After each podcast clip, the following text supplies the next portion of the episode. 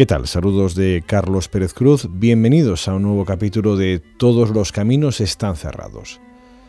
En esta edición, conversación con el periodista almeriense Ilya Topper, periodista de origen familiar alemán, nacido en 1972, cuya infancia transcurrió entre Marruecos y España. A lo largo de su trayectoria profesional ha trabajado en Líbano, Uzbekistán, Irak, se infiltró en 2001 durante un mes en un asentamiento de colonos judíos en Cisjordania, en los territorios ocupados de Palestina, y en la actualidad reside en Estambul, donde ha trabajado como colaborador para medios como el diario El Mundo. Es además uno de los coordinadores de la revista digital Mediterráneo Sur.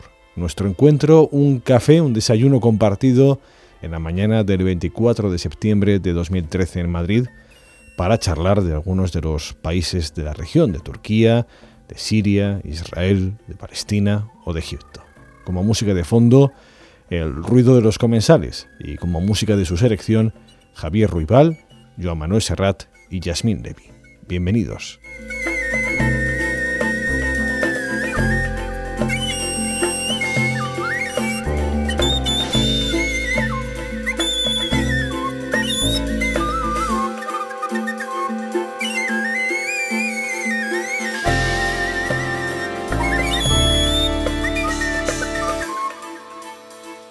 Ilia Topper, gracias por, por este tiempo que me, que me, dedicas, bienvenido. Muchas gracias. Aún no sé de qué hablaremos, pero yo eh, soy como eso, los freelance que disparan según donde venga el tiro, así que adelante. Bueno, pues empecemos los tiros por lo que quizá mejor conoces en este momento, que es Turquía. Resides en la actualidad en Estambul, si no me equivoco. Eh, como la actualidad va a golpe de espectáculo, eh, sobre todo si es violento y llama la atención, pues ¿qué ha pasado con lo que sucedió en Taksim hace unas semanas? Ya sabes que los focos se desvían de inmediato y perdemos la perspectiva de qué ha significado, de qué ha sucedido, cuál es la situación actual, qué significó aquello y qué repercusión tiene en este momento en la, en la vida cotidiana de, de Estambul en particular y de Turquía en general. Lo que significó es mucho eh, aunque tal vez solo se vea dentro de décadas, lo que yo llamo la revolución de Taksim y el Paraguesi, los 15 días de Taksim, la ocupación de la plaza central de Estambul por los manifestantes durante 15 días con barricadas y sin policía, es comparable al mayo de 68 en París. Es un despertar de, de la nación, de la gente, contra el autoritarismo del gobierno que nació de forma totalmente espontánea por unos árboles de un parque y que se ha convertido en una especie de fenómeno de oleaje en todo el país, de norte a sur, este a oeste, eh, contra todo un sistema jerárquico de política autoritaria, religiosa, islamista, conservadora, mm, patriarcal. Y eh, ha roto el, ha roto el esquema de que la política tiene que ser así. Se quiere otra cosa. Si llega o no llega otra cosa, ¿cuánto va a tardar que realmente cambie el gobierno? Son otras preguntas. Pero ha habido una revolución en la mente de la gente, en la calle. Por ejemplo, en Egipto es mucho más complicado de discernir eh, lo que sucede en el Cairo, en Alejandría, respecto a lo que puede suceder en el Egipto más rural. Es más fácil en Turquía porque hay quizá mejores comunicaciones o incluso mediáticamente el país hay más interconexión. Eh, ¿Realmente ha habido esa expansión del movimiento? ¿Realmente ha tenido germen no solo en las grandes ciudades principales como puede ser Estambul o Ankara? ¿Ha habido también una conexión con el mundo rural de alguna manera? Eh, con, es un fenómeno urbano. Y con el mundo rural no diría que hay tanta conexión, pero no hay que olvidar que Turquía es un país urbano, europeo, moderno, quiere decir, em, igual que en España cualquier momento político en un pueblo perdido de la Mancha, pues no ocurre nunca nada, ¿no? Eso no quita que haya movimientos políticos. En el mismo sentido, si algo ocurre en eh, Estambul, en Ankara, en Izmir, en Antalya, en Antakya, y eh, pues es un fenómeno nacional muy importante, aunque no ocurra en un pueblo perdido entre campesinos, ¿no? Eh, Turquía es un país muy urbanizado. Hoy, ¿qué vida tiene ese movimiento? Que, ¿En qué se está manifestando? Al igual que, por ejemplo, aquí el 15M, para mí particularmente creo que ha recuperado el sentido de los movimientos, o quizá casi más eh, de, vecindario o, movimientos de barrio. No sé en ese sentido si se ha creado un germen que está empezando a crecer de alguna manera, aunque no tenga tanto impacto visual, que es lo que tanto llama la atención siempre en los medios. Eh, en finales de julio agosto el movimiento se durmió un poco, era verano, todo se quedó suspendido en política, también el movimiento, pero en septiembre ha vuelto a arrancar en las universidades con el nuevo curso, ha vuelto a haber manifestaciones, enfrentamientos con gas lacrimógeno y agua a presión en Estambul de nuevo. Y nada hace predecir que esto se vaya a dormir, porque también el gobierno le interesa alentarlo, porque el gobierno está jugando a la tensión política para con la vista puesta en las elecciones municipales de marzo próximo. Y eh, aparentemente lo que hace Recep Tayyip Erdogan, el primer ministro turco, es intentar mantener vivo las confrontaciones, no buscar ningún compromiso, no buscar em, una pacificación, porque cree que le conviene a su partido mostrarse en lucha y en combate por sus ideales eh, islamistas, patriarcales, etcétera, conservadores, frente a las elecciones. Y evidentemente la calle responde y también se mantiene tensión. ¿Qué ocurrirá en las elecciones? No lo sabemos, porque mm, creo que es evidente que el AKP, el partido en el poder, ha perdido muchos votantes respecto a, la, a las últimas elecciones porque jugaba mucho con la imagen de ser un partido moderno y muy buen gestor económico y ahora con las revueltas se ha visto que es mucho más ideológico, más conservador y menos buen gestor de lo que fingía ser. Lo que pasa es que tampoco hay ningún otro partido que pueda recoger esos frutos, porque la oposición socialdemócrata, el CHP, no está capacitado para liderar ese movimiento. Es demasiado también anquilosado, demasiado timorato respecto a, a la cuestión kurda, demasiado nacionalista como para poder unir el movimiento en unas siglas, de manera que no sabremos dónde van los votos en marzo. Siempre llamó la atención eh, lo que Ataturk consiguió, conseguir crear una república laica en un país, en un eh, territorio con una profunda implantación de la religión islámica en este caso.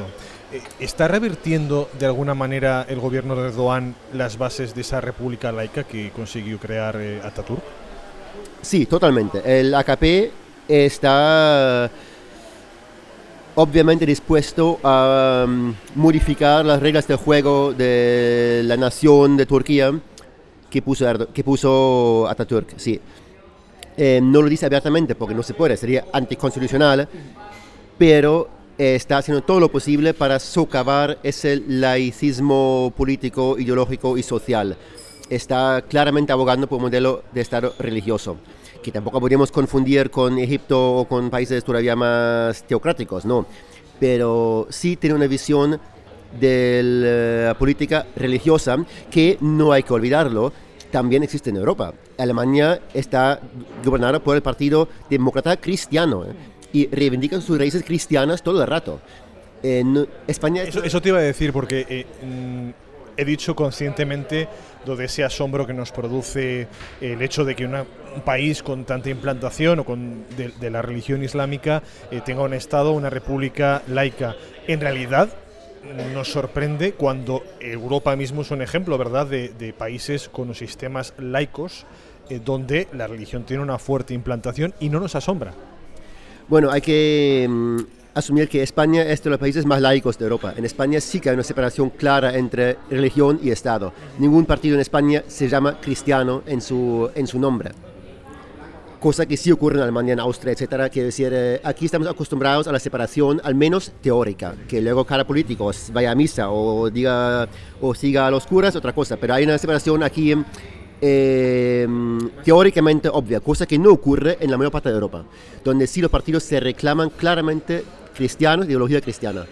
Y lo mismo en Turquía, el partido se reclama claramente islámico. En ese sentido no era diferente a los partidos democristianos de Europa. Era porque últimamente se ha radicalizado en el sentido de mm, que ha visto que mm, su trabajo de político le ha dado tanto poder, eso creen los políticos de la AKP, que ya pueden más abiertamente llevar adelante una agenda política más religiosa que antes no se atrevían. Antes tenían un aspecto de ir realmente igual que en ese nivel moderado demo islámico y ahora son más, más tajantes en sus planteamientos. Una de las ilusiones de mi vida es estar en Armenia. Estuve muy cerquita, la única ocasión que he estado en Turquía, estuve en la, casi casi tocando la frontera. Eh, pero la frontera estaba cerrada. Más allá de partidos de fútbol, ¿cómo están las relaciones hoy entre Turquía y Armenia? ¿Alguna evolución de esta relación? Eh, con Armenia y con los, armenios de Turquía hubo una apertura importante después de la muerte del asesinato de Hrant Dink, hace creo que cinco años. Ahí el pueblo turco se dio cuenta de que no podía seguir espaldas a los armenios y eh, al principio incluso el em, AKP hizo ademán de em, fomentar esa apertura, aunque ahora lo ha dejado completamente aparcado y realmente ahora las manifestaciones pro Ranting, pro armenio son anti-AKP. Eh, ahí está la cosa como muy parada.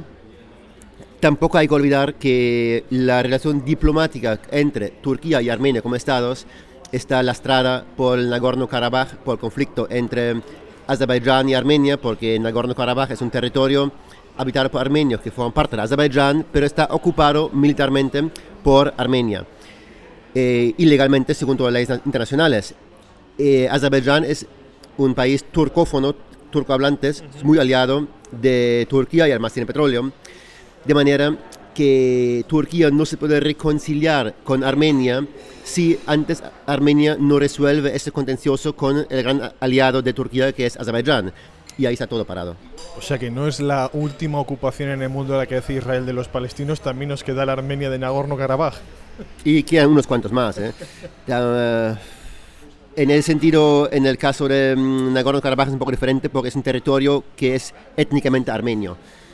Eh, quiere decir que los armenios no están ocupando un territorio habitado por, azeríes, sino están ocupando un territorio habitado por armenios, pero que internacionalmente está reconocido como Estado de Azerbaiyán. Eh, sí, eh, la solución no es tan fácil ahí. En esa visita que hice a Turquía, de la que te hablo, creo que fue hace tres años, una de las sensaciones que tuve eh, casi simbólicas visitando la parte del Kurdistán turco era que los estaban aislando a base de pantanos, porque estaban haciendo enormes obras de construcción de pantanos. Bueno, puede ser una pequeña ironía pensar en que se les quiere aislar a base de pantanos, pero ¿cómo está la cuestión kurda en este momento en Turquía? La cuestión kurda, que lleva 30 años en el tablero, parecía resolverse esta primavera con eh, negociaciones entre el eh, gobierno y el PKK, el eh, partido guerrilla, más bien no partido, la guerrilla kurda, porque el partido es el BDP, que es un partido democrático kurdo que está en el Parlamento, pero que va a estar directamente aliado y estrechamente relacionado con el PKK. Em, parecía resolverse porque el gobierno negoció con Abdullah Öcalan, el eh, líder y fundador del PKK que está en la cárcel, y Öcalan mandó una carta que en el 21 de marzo de pasado, en la fiesta del Nevroz, la gran fiesta kurda, se leyó públicamente y se aclamó por un millón de personas en la que decía que se acabó la época de lucha armada, que ya no había más, eh, más eh, tiroteos, de que ya las armas se acabaron, que a partir de ahora la lucha seguiría de forma política, democrática, en los parlamentos y ya nada más de fusiles. Era así de rotundo y la gente lo aplaudió mucho porque evidentemente todo el mundo tenía un primo, un hermano en la, en la montaña y lo siguen teniendo. Y eh, pensar que eso se va a acabar era un alivio enorme. Y eh, había una esperanza. A mí me dijo un uh, camarero en la calle ahí, dice, no sé si la paz va a llegar, pero la guerra se ha acabado. Eso era en marzo, en abril, en mayo, todavía se vivía así. Pero luego el, el PKK ha cumplido su parte, o al menos en gran parte, se ha retirado, ha retirado a sus guerrilleros de las montañas turcas, o sea, las montañas kurdas de Turquía, hacia Irak, el país vecino, donde tienen sus cuarteles de invierno, que era la parte que ellos siempre han visto, una retirada, ya más que un alto el fuego, una retirada del territorio. Pero el gobierno no ha respondido con las medidas que se esperaban que iba a implantar, obvias, liberar a los presos políticos kurdos, eh, ya adelantó una ley que permitiera enseñar el kurdo en los colegios de primaria, em, bajar el umbral electoral para que el BDP, el partido kurdo, pudiera presentarse realmente como partido no como independientes, porque el umbral electoral en Turquía es del 10%, lo cual excluye prácticamente a cualquier partido minoritario. Una serie de cosas bastante lógicas y que no afectan para nada a la integridad de la República Turca, porque el PKK ha renunciado claramente a cualquier tipo de independencia o incluso autonomía. Ni siquiera piden ahora una autonomía regional, piden un poco de descentralización, pero no un territorio coherente separado de alguna forma de Turquía, ni siquiera eso. No quieren ninguna línea geográfica ya. Pero el gobierno no ha hecho estrictamente nada. De manera que hace unas semanas el PKK declaró la retirada por congelada e incluso amenaza con volver a mandar a los milicianos a Turquía, a Turquía de nuevo si no se mueve nada. Y la impresión que da es que el gobierno, antes, de las elecciones municipales, no quiere, no quiere dar ningún gesto pro-kurdo para no alejarse de los votantes nacionalistas anticurdos, lo cual presagia un invierno muy tenso porque no sabemos si el PKK va a mantenerse quieto hasta marzo. Una de las cosas más interesantes sobre la revolución turca contra el gobierno es su, su nueva visión del tema kurdo, porque mm, precisamente en un momento en el que el, partido kurdo y el PKK negociaban con el gobierno una mm, futura paz, la rebelión antigobierno podría haber sido también antikurda. Y todo lo contrario. Por primera vez he visto eh, a nacionalistas de la oposición mano a mano, hombro con hombro, con kurdos, con banderas del BDP.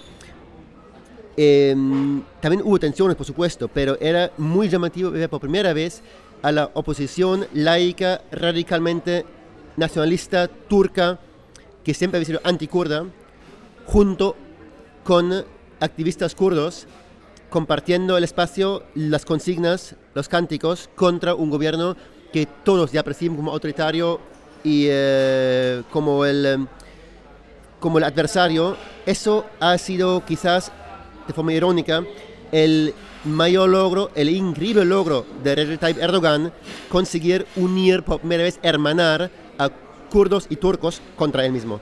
Teniendo en cuenta que el Kurdistán iraquí prácticamente es una autonomía propia, teniendo en cuenta la situación actual de Siria, con la parte también kurda del noreste, teniendo en cuenta estas negociaciones, este proceso, ¿hay solución para los kurdos en conjunto en esta región o es un tema ya eh, que por, por, antigüedad y por, eh, por experiencia le dice a uno que no tiene una solución para el propio pueblo kurdo como tal?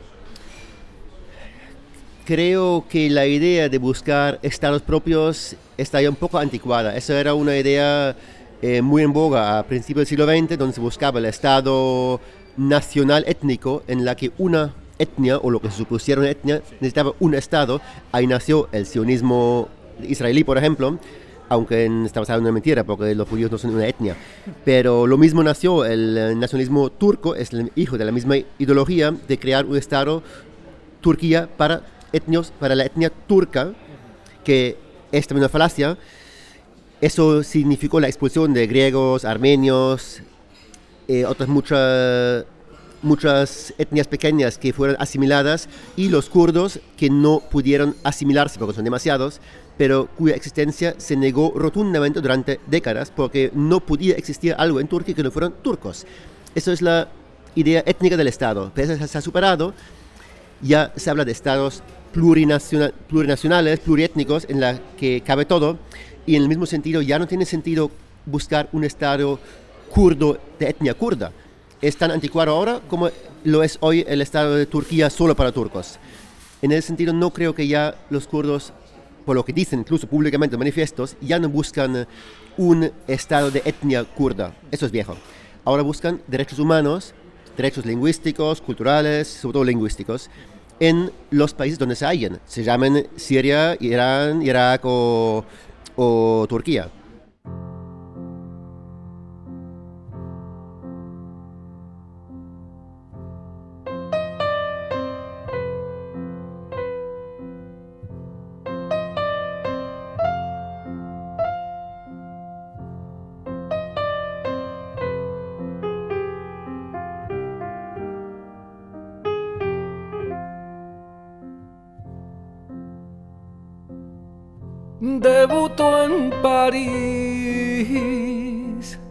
La flor de Estambul comenzó a bailar y todo se quedó en silencio. Luz en tornasol, púrpura y añil de su mano alada está la gracia de su pecho. ¿Y quién no da la vida por un sueño? De Dios modelada por el genio. Ni favorita de sultán, ni esclava en venta en la puerta de Oriente. Ella es la estrella de Pigal, la danzarina que burló su suerte. ¿Y quién no da la vida por ser dueño del aire que se agita atrás su velo. A conquistar la Torre Eiffel, pisando la soberbia de Occidente. Ella es la estrella de Pigal, la danzarina que me hirió de muerte. ¿Y quién no da la vida por un sueño? de diosa modelada por el genio.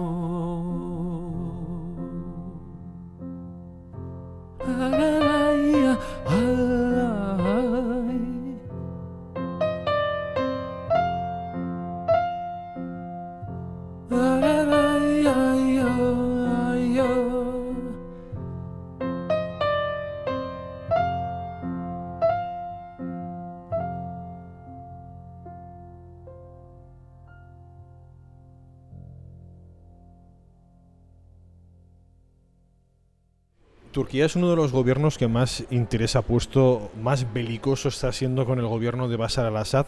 Eh, ¿Qué interés tiene Erdogan, qué interés tiene Turquía realmente con involucrarse de forma activa en esta situación en Siria, en la guerra en Siria? Durante los primeros meses Erdogan intentó calmar la cosa y llegar, llevar a Assad hacia un eh, compromiso con, con, los rebeldes y a una negociación pacífica. Eh, durante meses tuvo un discurso muy conciliador. Fue después de ver que Assad no daba su brazo a torcer y que seguía una línea muy clara y muy dura contra la rebelión cuando Turquía pues cambió claramente la actitud y eh, se puso a apoyar tajantemente a la facción islamista dentro de la rebelión em, eh, siria, la facción islamista tipo hermanos musulmanes, tampoco a los yihadistas, o no del todo, aunque ahora sí que le da muchas facilidades Turquía a los yihadistas más radicales de Jabhat al-Nusra, por ejemplo, porque combaten contra los kurdos de Siria. Ahora mismo en el norte de Siria la pelea ya no es de rebeldes contra Assad, ahora es de yihadistas contra kurdos. Y en esa pelea también Turquía apoya a los yihadistas, no a los kurdos. Em, a nivel general, ¿qué interés tiene Turquía en Siria? Pues durante más de un año se pensaba que Assad iba a caer pronto, ¿no? Parecía. Eh, había mucho análisis que predecía que Assad iba a caer antes o, después. Y era obvio que un país que se mantuviese aliado a Assad iba a perder toda oportunidad de inversión, de negocio en una Siria post-Assad. Con lo cual era obvio que había que apostar por eh, los rebeldes para asegurarse un mm, factor de poder y de negocio de dinero en la futura Siria. Ahora que Assad no va a caer, porque parece que ya no va a caer, porque mm, no lo quiere ni Estados Unidos que caiga, está, hay un consenso internacional de mantener a Assad en el poder, pues ahora Turquía está en una situación un poco más incómoda, porque se tendrá que arreglar otra vez con el régimen de Assad o de lo que salga de esa guerra civil en algún momento. Pero tampoco será tan complicado porque para Siria Turquía es un país vecino imprescindible realmente por comercio, por, eh, por, energía, por ejemplo, Siria vive de energía que Turquía le manda a una hora en guerra civil, con lo cual en la política internacional todo se arregla al fin y al cabo, ¿no? Sí, el cinismo es el que nuevamente mueve la política internacional. Eh, eh, cuando se produjo el levantamiento popular contra Hosni Mubarak en Egipto, yo seguí las emisiones en inglés de Al Jazeera y me sorprendió la absoluta simplificación de aquello que se mostraba, porque ellos básicamente describían que lo que veías eran o pro-democracy o anti-Mubarak. Es una simplificación para un público que necesita que se le mastique y que se lo dé fácil. ¿Cuál ha sido en ese sentido el paradigma de la simplificación con lo que está pasando en Siria a nivel de medios de comunicación?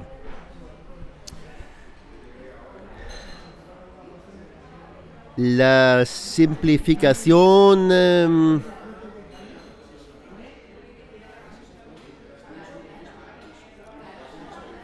la simplificación de la guerra de Siria ha sido en realidad creer que los rebeldes, apoyados evidentemente por la OTAN, Estados Unidos, serían una herramienta de Occidente contra un em, régimen árabe em, dictatorial con, aliado con Irán o sea islamista.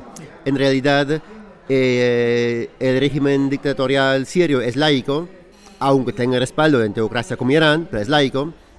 Tiene una ideología totalmente europea, el Ba'ath, nacional panarabista socialista, mientras que la rebelión se ha ido derivando en una, um, eh, en una playa de, grupos tipo Al-Qaeda, o sea, el islamismo más duro y más excluyente que pueda haber. Y ese está del lado occidente, quiero decir, de Estados Unidos, la OTAN. Eh, si se ha visto como Siria mm, como objetivo del imperialismo occidental antes de Irán o algo así, como la lucha de Occidente contra el Islam, es exactamente al revés. Es que Occidente si ese término se puede emplear, yo no, no, no me gusta emplearlo, yo prefiero decir Estados Unidos o la OTAN o quien sea, han apoyado al islamismo más radical contra un país más bien de ideología europea mm, supuestamente mm, occidental, de laico. ¿no? Simplificar esto, la lucha de imperialismo occidental contra países árabes es simplificar muchísimo. ¿no? Eh, Ahora simplificar es muy complicado porque ya en la lucha de Siria ya no hay buenos ni malos. No existe un bando bueno en esa guerra ya. Eh, porque quienes denuncian la... Hace unas semanas, cuando se hablaba tanto del ataque supuesto de Estados Unidos contra Siria, se hablaba como del no a la guerra contra Siria, como si en Siria no hubiera guerra. En, guerra, en, Siria hay una guerra hace dos años, ¿no? Y el, este golpe aéreo estadounidense que no se va a llegar a producir ni se va a llegar a producir ya, eh, no, no habría iniciado una guerra, sino como mucho le podría haber puesto fin a la guerra. Pero Estados Unidos ya dijo que eso tampoco era la intención, que el golpe tampoco serviría para poner fin a la guerra, solamente para castigar unas armas químicas. Así que es bastante ridículo todo. Has comentado esto del no a la guerra, que a nivel europeo, por ejemplo, a nivel de ciertos movimientos sociales, se ha dado mucho con la supuesta intervención o con la anunciada y luego interrumpida intervención de Estados Unidos y Francia. Primero cayó Gran Bretaña. Eh, mm, claro, ha habido mucha reacción de no a un nuevo ataque imperialista, eh, reacciones por otro lado diciendo la guerra lleva dos años, y con lo cual si no os habéis preocupado por Siria antes, no os preocupéis ahora. ¿Qué se le puede exigir, si ese es el verbo adecuado, a la sociedad civil europea en este caso, con conflictos como este tan complejos en el que la reacción ante una intervención internacional puede ser incluso un gesto obsceno cuando ya existió una guerra previa. ¿Qué se puede pedir a la población, por lo menos en cuanto a opinión pública? Es complicado. En cuanto a opinión pública, al menos no repetir los viejos esquemas de imperialismo norteamericano igual a, malo, con lo cual eh, cualquier enemigo de ese imperialismo debe ser necesariamente bueno.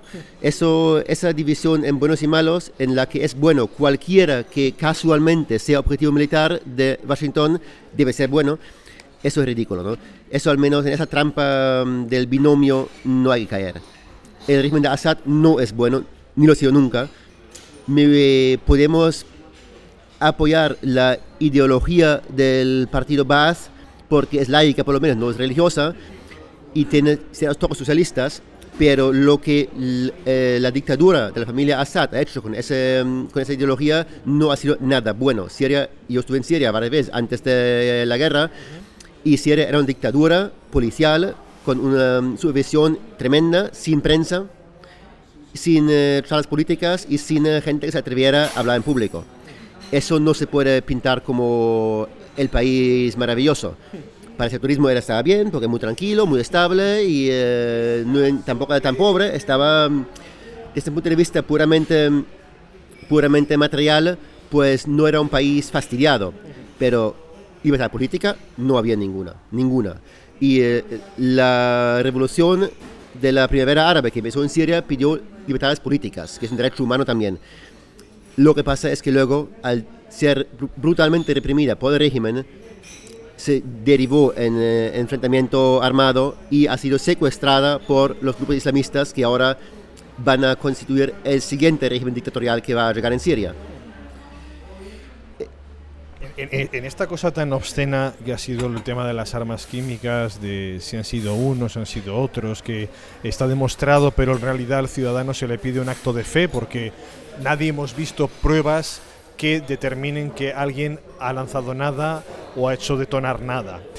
¿Por, qué los medios eh, de comunicación, de eso que no te gusta llamar Occidente, así que llamémoslo por ejemplo españoles, por qué los medios españoles privilegian esa certificación de que, ha sido el régimen de Bashar al-Assad el que ha hecho uso de esas armas químicas y se descarta casi por completo y solo de manera residual aparecen algunos medios esas teorías que procuran avalar que países como Arabia Saudí son los que han suministrado a los llamados rebeldes ese tipo de armamento, de que ha sido en el uso de ese en el mal uso el que ha provocado, ¿por qué se privilegia unas teorías frente a otras cuando ningún ciudadano ha visto todavía una prueba fehaciente de quién ha sido? En la guerra siria, la prensa española y europea en general ha estado desde el principio en el lado rebelde, con el lado rebelde, lo cual tiene mucho, mucho sentido porque el lado del régimen no permitía entrar a prensa a cubrir el conflicto. Eh, desde siempre, Siria, como dije antes, no ha permitido prensa libre. los medios que hay son estatales y desde luego mienten más que hablan. Vamos, eso no hace falta irse muy lejos. En Bajo Franco España tampoco es diferente. ¿Quién iba a creer algo a las agencias estatales? Nadie, ¿no? Eh, en el lado sirio, del, el lado régimen, en el lado del régimen sirio no hay prensa libre ni hay manera de moverse libremente como prensa. En el lado rebelde sí lo hubo, hasta ahora que los secuestros se han hecho muy frecuentes y ya es muy peligroso cubrirlo también desde ahí, pero durante unos años, dos años, sí que la prensa podía cubrir el conflicto desde el lado y solo desde el lado rebelde con lo cual automáticamente la información que recibimos llegó desde ese lado. La otra siempre se citaba como la opinión oficial del régimen, pero no se daba ningún valor porque no tiene valor. En el caso de armas químicas, la cosa está muy, em, muy dudosa, realmente no sabemos. los rebeldes dicen tanto tipo de detalles, yo no me los creo, pueden ser reales o no, no tengo pruebas, pero tampoco me creo al régimen porque su historial de información es nulo. Pero es una guerra muy sucia por los dos lados, porque incluso una información esporádica que salió, como dijiste, en algunos sitios, de que Arabia Saudí había mandado estas armas químicas y que explotaron por, por accidente o algo así, hace dos días leí que fue firmada por dos periodistas, de los que uno ha dicho hace poco que fue por eh, fue falso, él nunca estuvo ahí ni lo firmó. Es decir, que hasta esa información pro o sea, anti-rebelde, encima es falsificada. Recuerdo ese caso porque la periodista, creo que era una mujer, sin embargo no recuerdo, a la que se le había adjudicado que había trabajado para la agencia AP, eh, desmintió que yo hubiera estado. La propia agencia Mint Press, que publicó esa noticia, sacó una nota diciendo, no, no, esta periodista no ha estado, sino que ha estado este otro que ha sido asesorado por esta mujer no sé cómo ha quedado el tema, pero en todo caso sí que todo es un mar de confusión donde lo que parece una fuente fiable deja de serlo al, minuto siguiente. Lo que pasa es que sí llama la atención, o a mí me llama la atención como ciudadano, esa prevalencia de unas eh, opiniones sobre otras, o mejor dicho, ese fiarse, ese acto de fe por ejemplo, a lo que puede decir Estados Unidos respecto a lo que dice Rusia, cuando a mí ni uno ni otro gobierno históricamente me han demostrado fiabilidad alguna los gobiernos nunca han mostrado fiabilidad. Eso hay que, desde luego, mm, desde luego hay que mm, aprender a diferenciar la realidad de la versión oficial. en ese caso, el fallo que tenemos todos es que la versión oficial de Estados Unidos demasiado a menudo la aceptamos como verdad, cuando tampoco más que una versión oficial. Ahí hay que aprender a descartar versiones oficiales también de Washington, ¿no? pero las de Moscú o las de Siria son igual de descartables las versiones, oficial, las versiones oficiales no son realidades. Y yo sí creo que mm, la prensa informa como puede y ha podido informar de este bando rebelde. Así que esa información es la que más nos ha llegado. En esta guerra de Siria, hablando de medios de comunicación, me está llamando mucho la atención que hay una especie de guerra paralela mediática eh, que también pone sobre la mesa la situación de los periodistas en este momento, la mayoría de ellos freelance, cubriendo en condiciones de freelance la guerra en Siria. No sé si tú has percibido esa especie de guerra de interpretaciones de periodistas arrogándose la verdad sobre Siria y sobre todo tratando de acallar a aquellos que por, por la cobertura regional les toca cubrir el conflicto sin estar en Siria, como diciendo vosotros no sabéis. No sé si es que realmente se ha llegado a un nivel de, de, precariedad tal en el mundo del periodismo que incluso en una guerra hay luchas por ser el portavoz de, de esa verdad de la guerra. No sé si me estoy explicando. Entre la gente más veterana que cubre Siria, yo no he visto esa actitud para nada. Yo creo que hay mucha gente que cubre esta guerra como ha cubierto otras y que sabe cuál es su papel de periodista. Lo que ha habido un poco es una confusión entre los más jóvenes, diría yo, de ser periodista y a la vez activista a favor de la rebelión. Eh, eso me parece un error, pero no por Siria, sino por, cualquier conflicto que se cubra. Eh, ni siquiera en Palestina creo que uno debería ir como periodista y como activista a favor de los palestinos, porque eso te impide a relatar, a contar los defectos del bando que tú estás apoyando. Y eso es muy, peligroso para un periodista porque una vez que se acostumbre a tapar defectos porque no conviene a la causa que está defendiendo, ese periodismo se acaba automáticamente. Y eso es algo que hay que tener en cuenta con Palestina, con los saharauis, con eh, Siria, con cualquier causa que uno tiene muy cercano a su corazón. Con ese periodista no hay que apoyar causas, hay que narrar lo que ocurre, sea bueno o malo. Y eso sí que he visto jóvenes que no lo han tenido tan claro, esa diferenciación. Los veteranos sí. Israel, como siempre, es un actor muy, muy interesado en la región y muy particular dentro de la región. Una de las interpretaciones habituales de la guerra en Siria y del ataque hasta el día de hoy frustrado, o no sé cómo definirlo, de Estados Unidos, Francia, que son los que se han propuesto, era mandar un mensaje al régimen iraní.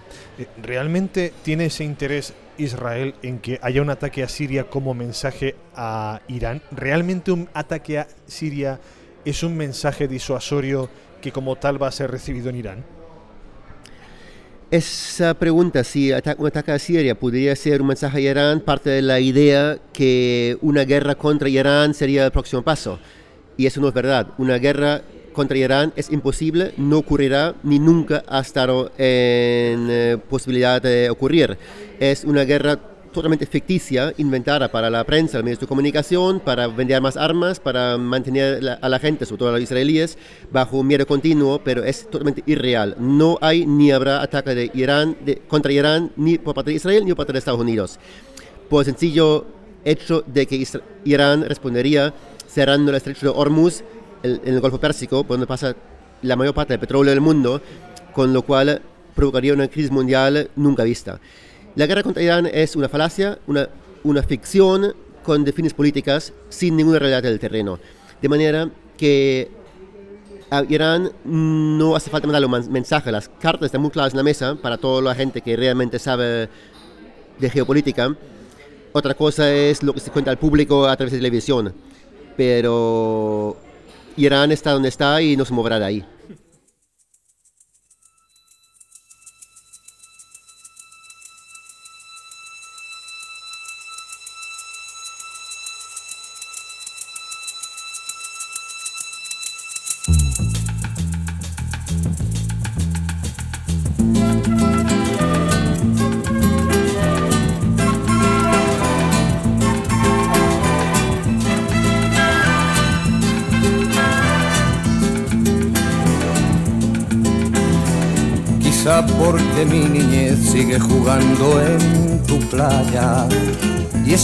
Tras las cañas duerme mi primer amor. Llevo tu luz y tu olor por donde quiera que vaya.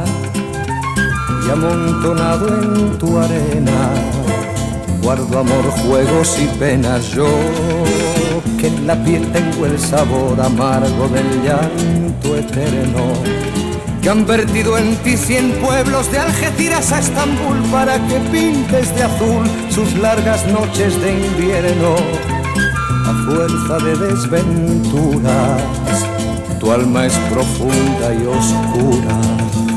A tus atardeceres rojos se acostumbraron mis ojos como el recodo al camino. Soy cantor, soy embustero, me gusta el juego y el vino, tengo alma de marinero. ¿qué le voy a hacer si yo nací en el Mediterráneo? Nací en el Mediterráneo. Y te acercas y te vas después de besar mi aldea.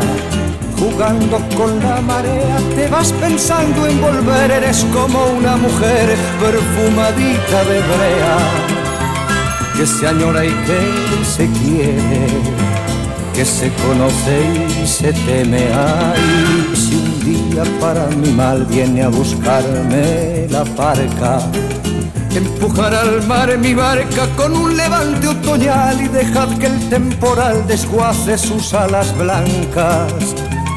Y a mí enterradme sin duelo entre la playa y el cielo en la ladera de un monte más alto que el horizonte quiero tener buena vista. Mi cuerpo será camino, le daré verde a los pinos y amarillo a la genista. Cerca del mar porque yo nací en el Mediterráneo. Nací en el Mediterráneo. Nací en el Mediterráneo.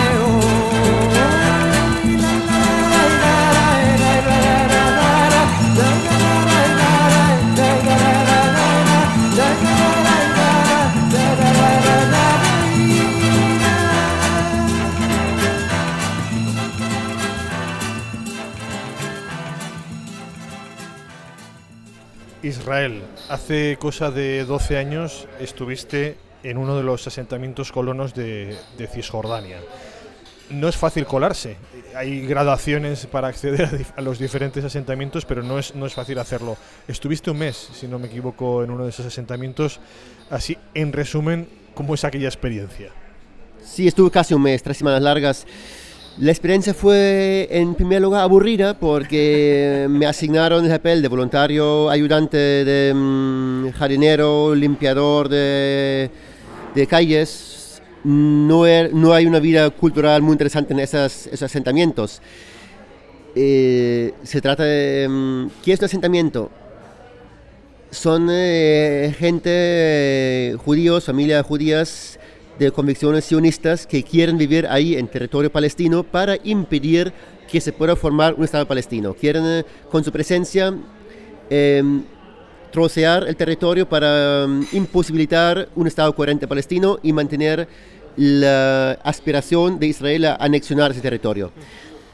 Eh, eso lo pude documentar muy bien porque lo decían abiertamente, no había que preguntar mucho, eso era su declaración de intenciones obvia y nítida. Lo que pude ver era también mm, el mm, puzzle de personajes que se juntan en un así, porque también están los que solamente viven ahí porque pueden pagar alquiler, mientras que no lo podían pagar en Tel Aviv. Hay muchos asentamientos que son más que otra cosa, barrios de pobres que no tienen dónde vivir y tienen que irse a un asentamiento donde son prácticamente utilizados como carne de cañón, como escudos humanos para el sionismo de Israel.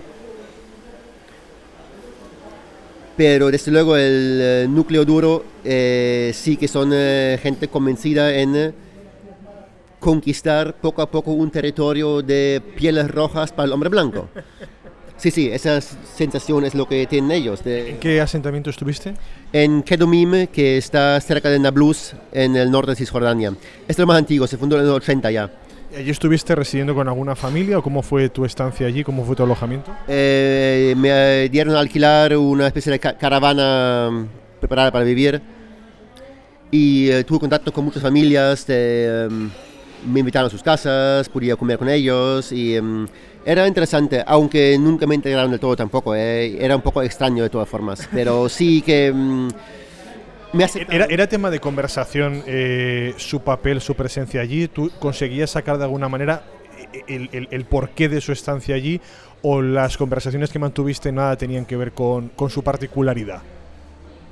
Sí, por supuesto, hablábamos de su estancia allí. No era un tema de debate porque no se debatía tenían tan claro y tan obvio que ellos estaban ahí para, con su presencia, afirmar la milenaria presencia judía en Tierra Santa, etcétera, ¿no? Que la tierra que Dios vendió a Abraham hace 3.000 años y toda esa historia. Eso es indiscutible.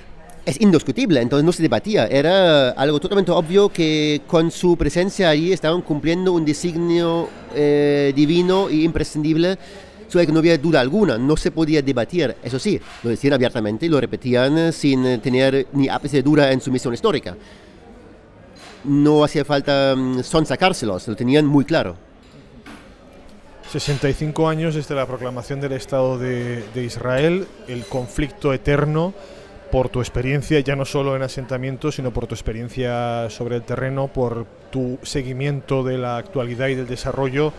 ¿Hay alguna perspectiva no muy lejana, o aunque sea lejana, de una solución justa?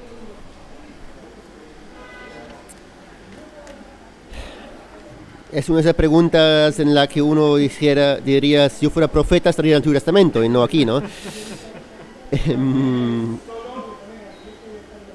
de las famosas dos soluciones posibles, una, una integración de todo el territorio como Estado único, con derechos humanos para palestinos y eh, judíos, esto parece más lejos que nunca porque Israel está derivando más y más y más hacia la derecha extrema y más extrema, de manera que compartir un Estado con palestinos parece ya imposible para esta sociedad, pero a la vez mm, el crecimiento de la derecha refuerza el movimiento de los colonos en los asentamientos que impiden la otra solución, que sería la división y el establecimiento de un Estado palestino independiente, que es lo que es ahora mismo el tema desde hace años, desde hace 20 años. Es el, la solución como preferida y promocionada en todo el mundo y que sería muy fácil de hacer, sería muy fácil si Israel pues viniera a ello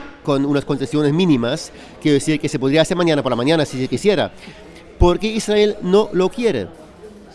Pues en parte me temo porque para todos los gobiernos de Israel desde hace muchas décadas, el único, la única herramienta política que tienen para ganar las elecciones y mantenerse en el poder es el miedo de la población.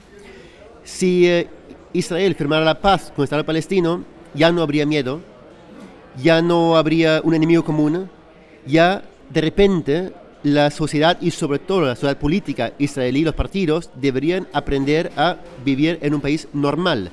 Y eso debe de ser lo que más temen los políticos, porque no están preparados para un país normal, están preparados para un país en guerra, en guerra continua, sin el miedo a los árabes, a Irán, al Islam, a lo que sea, el tejido israelí no funciona es un tejido tan complejo, tan dividido en em, castas, en bloques, en askenazíes, en mizrajíes, sefardíes, y sobre todo en ultra religiosos y en laicos que se llevan a matar, que sin eh, una continua guerra contra el enemigo externo, Israel se podría incluso fragmentar, disolver, desaparecer.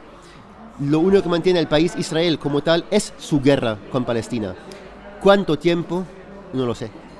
Ahí un amplio desconocimiento, yo creo, de la realidad de Israel y, por ejemplo, libros como Las tribus de Israel de Ana Carvajosa son muy interesantes porque tendemos a... Hablábamos de simplificaciones, comentaba yo antes lo de pro-democracia y pro-Mubarak, pues también en el caso de Israel-Palestina hay una simplificación enorme de buenos contra malos y la realidad es mucho más compleja. Las llamadas primaveras árabes, hay quien defiende que en el fondo son una, especie de injerencia blanda de Estados Unidos. Hemos pasado de la intervención militar directa a los levantamientos sugeridos, sugestionados, impulsados. Eh, eh, eres, no, es partidario la expresión. ¿Le das algún tipo de veracidad a esa, a esa versión?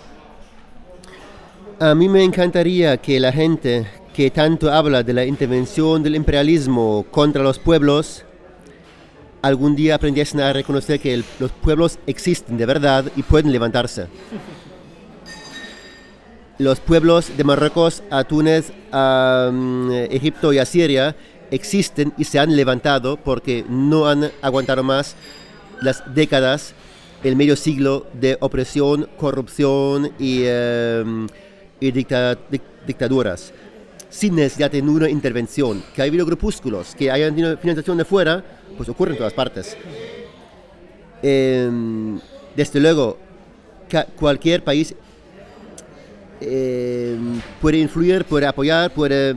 Nosotros no estamos influyendo en Palestina si vamos con voluntarios a recoger aceitunas en Palestina y hablar con em, los campesinos, hacer vídeos y volver a España. No estamos ¿No somos nosotros españoles los inventores de la intifada? Pues lo mismo, ¿no? Eugenio García Gascón reflexionaba en una entrevista que le hice con una expresión que decía algo así como la democracia no implica siempre una mayor libertad. Cuando hablamos de los países eh, árabes de la región, eh, normalmente eh, quienes, por ejemplo, en el caso de quienes defienden a Israel desde, desde Europa, siempre proclaman que es la única democracia, que no existe democracia en estos países. El último ejemplo de democracia directa en Egipto llevó a los hermanos musulmanes, que de por sí no era, entiendo yo, una mayor libertad para los ciudadanos. Sí hubo una democracia que permitió la participación, pero eso no implicó en la elección de la ciudadanía una mayor libertad. No sé cómo interpretas esto. Aquí tenemos un uh, problema de definición de la palabra, democracia. Eh, una democracia no es simplemente que una mayoría imponga su voluntad a todos los demás. Eso es lo que ha ocurrido desde luego en Egipto, cuando las opciones financiadas por Arabia Saudí con petrodólares, con el dinero de petróleo, que desde hace décadas están apoyando a los más religiosos, se han hecho con el poder. Eso no es democracia. Pues nosotros, un país en el que eh, por mayoría se votase que las mujeres no tienen derecho a voto, ¿nosotros lo llamaríamos democracia? Nunca. Un país en el que las mujeres no pueden votar, para nosotros no sería democracia, aunque se decida tal ley en un referéndum con mayoría absoluta. Hay para nosotros eh, bases, ideas básicas de democracia que son irrenunciables al margen de cuánta gente se a en contra. En ese sentido, em, en los países árabes como Irak, como Siria, como Egipto, había un ideario democrático durante muchas décadas la sociedad iraquí bajo el régimen dictatorial de Saddam Hussein era democrática en el sentido de que tenía clara qué, era una qué es una democracia. Una lucha de ideologías en el parlamento, etcétera, por partidos.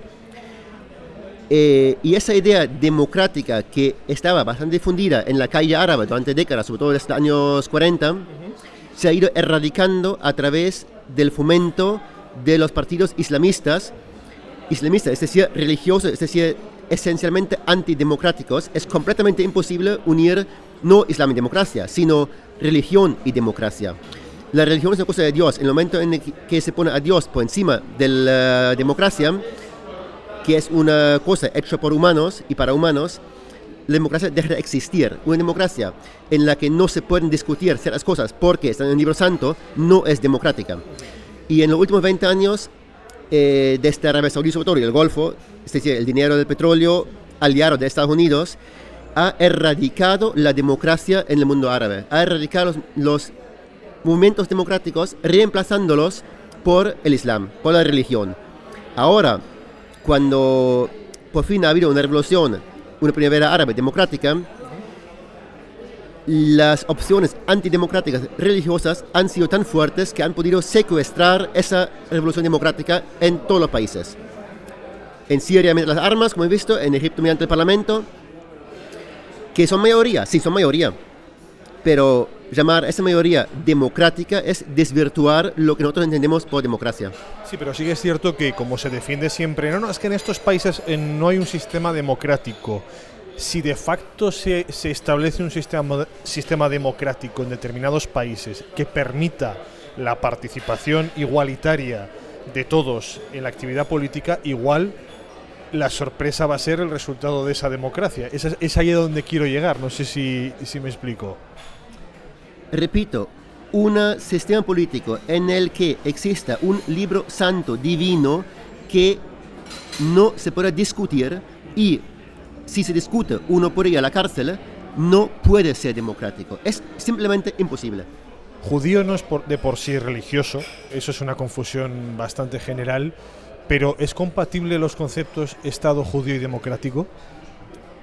Tampoco, porque el Estado judío se basa en que es un Estado para el llamado pueblo judío y pueblo judío es un invento, una completa ficción que se basa únicamente en otro libro santo.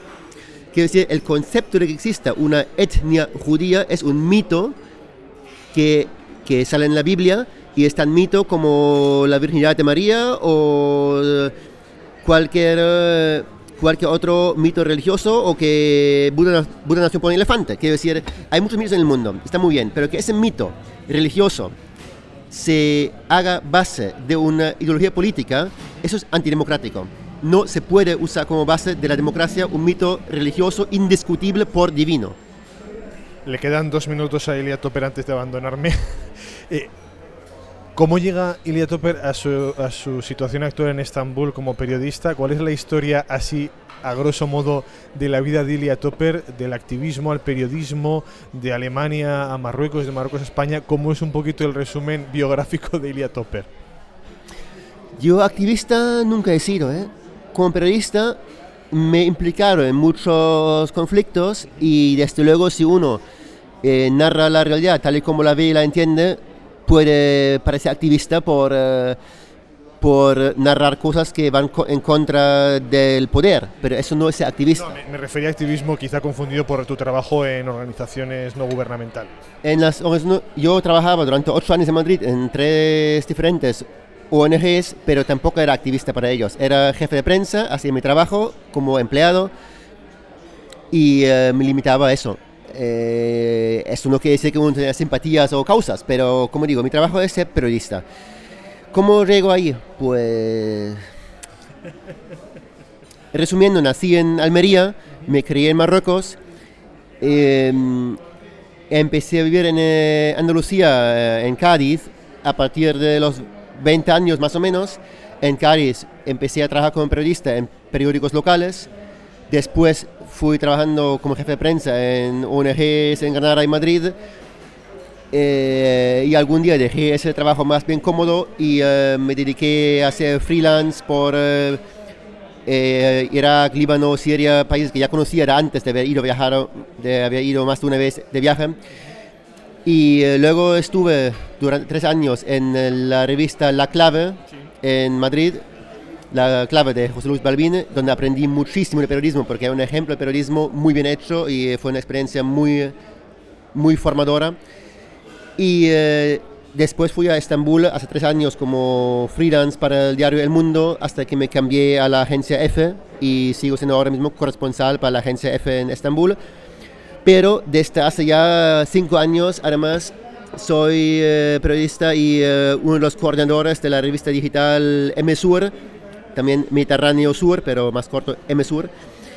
Y eh, en esa revista digital, junto con unos 20 compañeros, sí que estamos ahora viviendo el periodismo en su forma más esencial, más, más pura de escribir para, mm, para reflejar, narrar, eh, analizar, entender lo que está pasando, entender mucho más allá de lo que se puede hacer en un despacho de una agencia, una noticia breve para un diario. Intentamos mm, eh, vivir el periodismo en su máxima... Mm, en su máximo compromiso en esa revista digital, en Mesur. Y eso es ahora gran parte de mi vida, sí. Pues espero que la sigan porque es una revista ciertamente interesante y espero que esto genere publicidad e ingresos para la revista y que se pueda llevar adelante. Ilia Topper, gracias por todo este ratito de análisis conmigo. Bueno, para visitarla voy a decir la web que es las tres msur.es. msur.es, así sencillo. Muchas gracias, Carlos, y nos veremos seguramente por ese Mediterráneo que estamos todo el rato cruzando arriba abajo.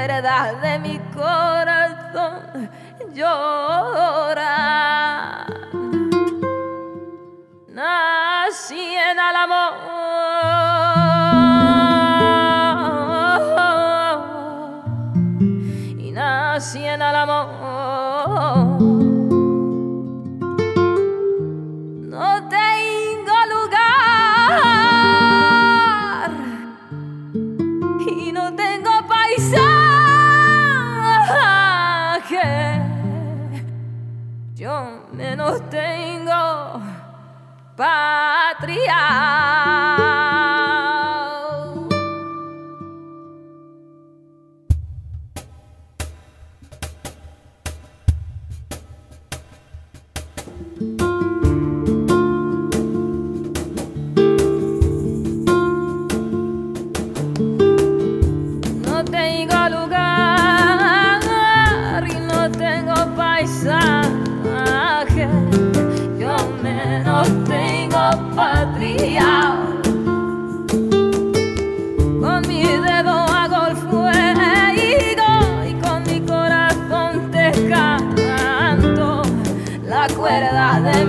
mi